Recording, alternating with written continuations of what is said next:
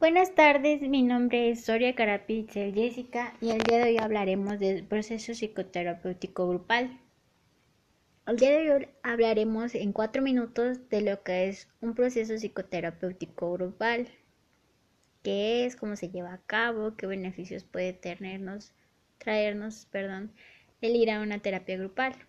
Todos sabemos que los seres humanos somos seres sociales por naturaleza y como seres sociales también tenemos necesidades básicas que son como tomar agua, comer, dormir.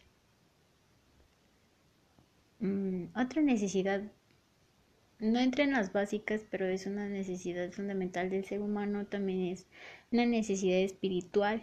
Tenemos necesidades espirituales, tales como buscar una religión, un Dios, algo en que creer.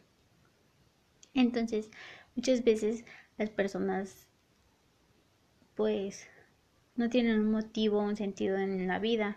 Y a veces cuando no lo hemos encontrado, nos sentimos desanimados.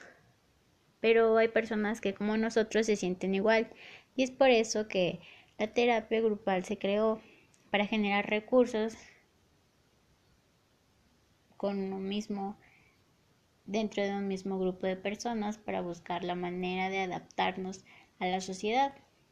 La terapia de grupo tiene como objetivo curar de manera intrapsíquica a las personas a partir del otro y que cada uno genere empatía con los demás miembros para brindar apoyo moral bajo la supervisión de un terapeuta o dos. Y la terapia grupal también se considera grupal porque a partir del otro tú te vas a sentir bien, que te, que te miren a los ojos, que te brinden un abrazo, una sonrisa, una caricia. Pero lo más fundamental de la terapia grupal es el apoyo moral. Existen tres tipos de psicoterapia de grupo.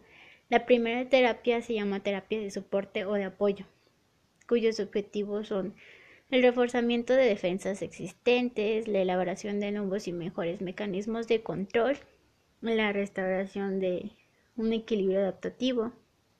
La segunda terapia se llama terapia reeducativa, cuyos objetivos son hacer el insight con conflictos conscientes, realizar los debidos esfuerzos y reajustes para modificar las metas de manera objetiva para vivir de acuerdo a los potenciales creativos existentes. Y por último, la terapia de reconstructiva, cuyos objetivos son lograr el insight de manera consciente mediante esfuerzos para la reestructuración de la personalidad y generar nuevas formas de adaptación.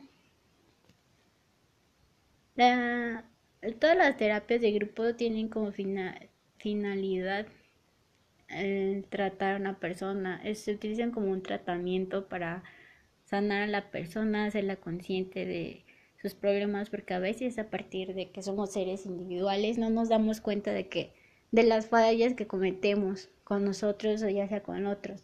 Entonces a veces es necesario que otro nos las diga para nosotros ser conscientes de eso.